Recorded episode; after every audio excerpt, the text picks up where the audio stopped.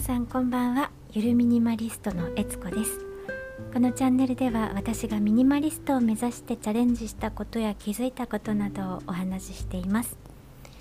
えー、今日のテーマはですね、えー、ひな人形の処分についてお話ししたいなと思います、えー、明日は天皇誕生日でお休みなので、えこのタイミングに飾るという方もいらっしゃるんじゃないでしょうか、えただですね、え皆さんのお家もしくは実家にですね、えー、飾らないでもう数年ね飾らないでずっと置きっぱなしになっているひな人形ないでしょうか、えー、私はですねあったんですねひな人形がねずっと飾らないままのひな人形実家に。あの小学校5年生ぐらいの時に猫を飼い始めたんですね。でその時以来、まあ、すっかり飾らなくなったひな人形が、まあ、実家にありまして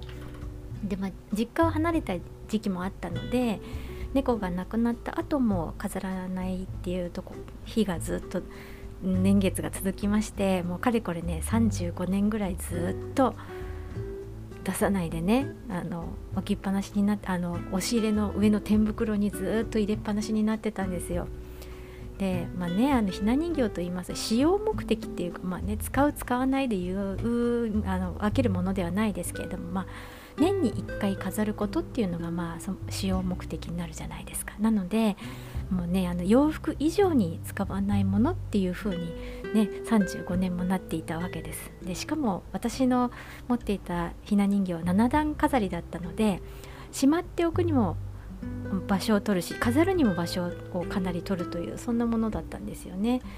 でもまあアラフィフになってもなかなか捨てられないという状況になっておりました。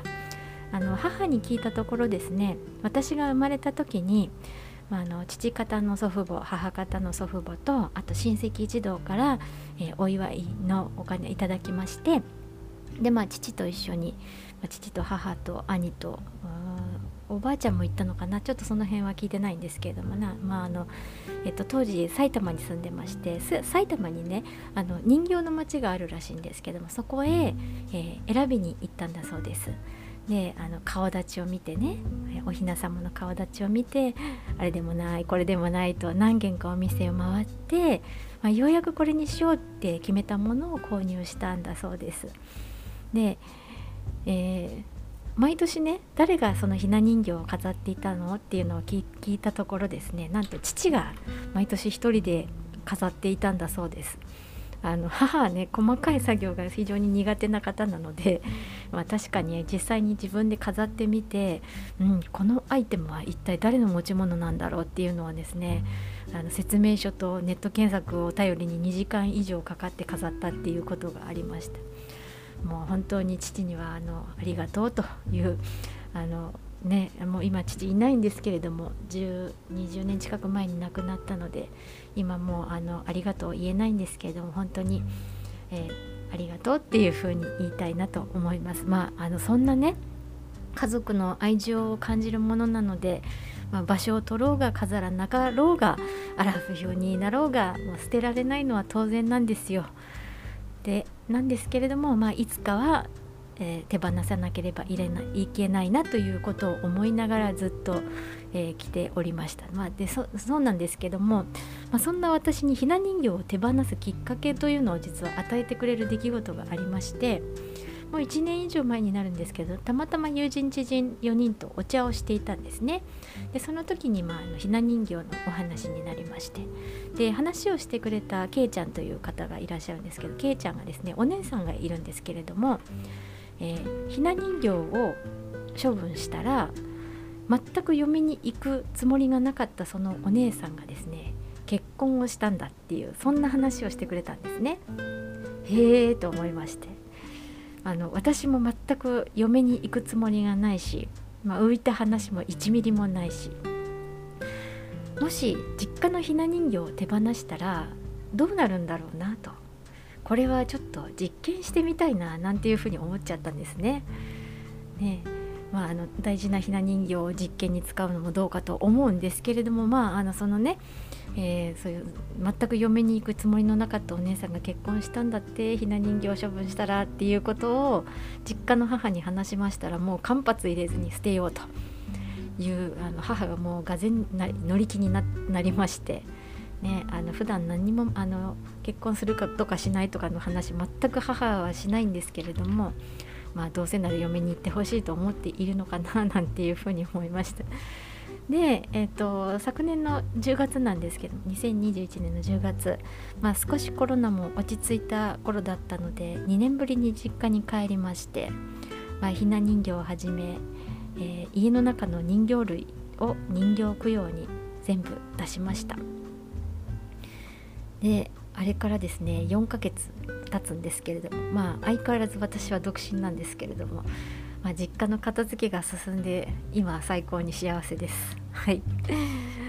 ねあのひな人形ですね、まあ、あのまだねお子さんがいらっしゃって毎年飾るのを楽しんでいる方もいらっしゃると思うんですけれどももうもうそろそろ手放そうかなと思いつつもなかなか踏ん切りがつかないのよねと、えー、いう方はですね何か手放すといいことがあるかもしれませんので、ね、この機会にちょっとあのねもう今年を最後にちょっと思い切って手放そうかなとかいうふうに思ってみられてはいかがかななんてね。あのちなみに私ですねそのお別れの前に去年の10月お別れをする前にあの最後に飾ろうと思って思ったんですけどね七段飾りの棚が見つからないないんですよ。なのでしょうがないのでねあの自分のあの実家の部屋に、えー、床にね並べてみたんです。で一体一体手に取りながら密かにもしかしたら髪の毛が伸びてるんじゃないかしらなんて思いながらね、えー、一人ずつにあのありがとうとお礼を言いながらあの飾ってたんですけどね。あの髪の毛が伸びるんじゃなくて逆にねあの毛が抜けてハゲちゃった五人林の子もいたりしてあの放置しすぎたことを謝罪をいたしましたもう本当にねあの飾らないのにずっと押し入れの天袋の中に30年以上も入れっぱなしにしてしまって本当に申し訳ないと。まあ、あのお祝いをしてくれた祖父母もみんなもう他界しましたし、えー、そのねあの親戚なお祝いをしてくれた親戚のおじおじさんたちなんかも他界してる方がいらっしゃるのでまあねあの言ってみたら私もアラフィフなのでまだ今47ですけれども今年48になるんですけども48年49年間ねあのもう経ってますから49年も経ってますから、まあ、そろそろねひな人形さんたちも、えー、ねあの成仏と言いますか、えー、してもいいんじゃないかなというふうに至りまして。えー、まあ、のね普通にゴミとして捨てるのはやっぱりちょっと気が引けたので人形供養に出しましてでえーと、奈良のね人形供養してくれる正暦寺さんっていうお寺さんがあるんですけれども、まあ、そこにあのお願いしましてであの無事に、えーと、供養終わりましたよっていうお手紙もいただいて、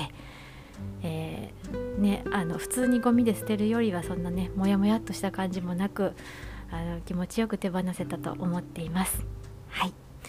ということで今日はねあの8分以上も喋っちゃった長くなっちゃいましたけれどもえ、そろそろひ、えー、ひな祭りも近いということでひな人形について、ね、あの手放しをしましたよということをお話しいたしました、えー、今日も最後まで聞いてくださりありがとうございますそれでは今日はこの辺でゆるミニマリストのえつこでした。